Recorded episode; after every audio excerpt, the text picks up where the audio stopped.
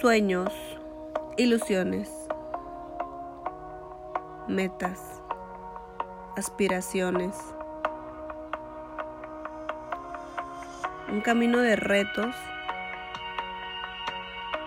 pero también de fortalezas. Un camino de caídas, pero también de victorias. Esto y mucho más encontrarás en esta historia que te contaré, que es una historia personal, pero que está dedicada a ti para que encuentres inspiración desde mi corazón a tu corazón.